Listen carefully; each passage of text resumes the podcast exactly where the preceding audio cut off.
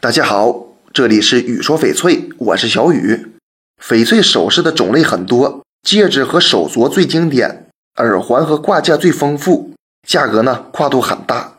这四类饰品可以说各有优势，在市场上都很受欢迎。但它们品类不同，选购时呢注意点肯定也不同。戒指对品质和透明度要求很高，不管什么形状的翡翠戒指都不能有瑕疵。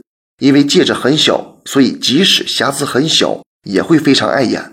但是不能用打薄来提升透明度，厚度大于五毫米的才属于收藏级。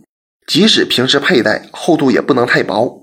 马鞍形戒面是长方形的，四个角的弧度比较柔和，也有棱角分明的，很适合男性佩戴。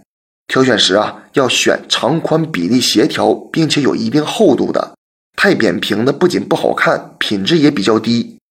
手镯要粗细均匀、有颜色和飘花的手镯，最好在外圈，方便欣赏。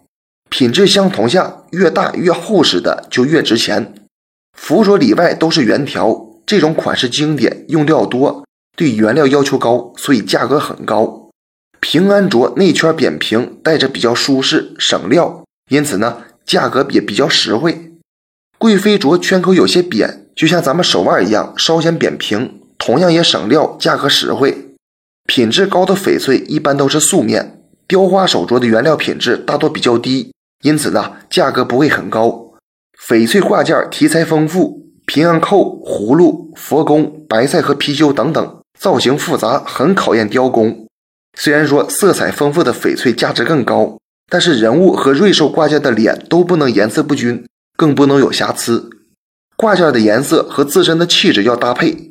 颜色鲜艳的风格活泼，颜色淡雅的风格内敛，颜色较深的比较成熟。要结合自己的身材，挑选合适的尺寸。耳饰的款式同样很多，水滴形的比较流行。一般来说，体型娇小的人不适合戴太长的耳环，长度最好不要超过自己的下巴，或者选耳钉。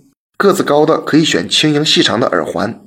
挑翡翠虽然有章可循，但还是要根据自己的喜好和实际情况来灵活判断。这期节目就给大家讲到这里了。小雨呢，每天都会在朋友圈更新精美、性价比高的翡翠。如果你想了解更多翡翠知识或者翡翠鉴定，我都可以帮到你。通过主页就可以找到我，点关注不迷路。那咱们就下一期再见了。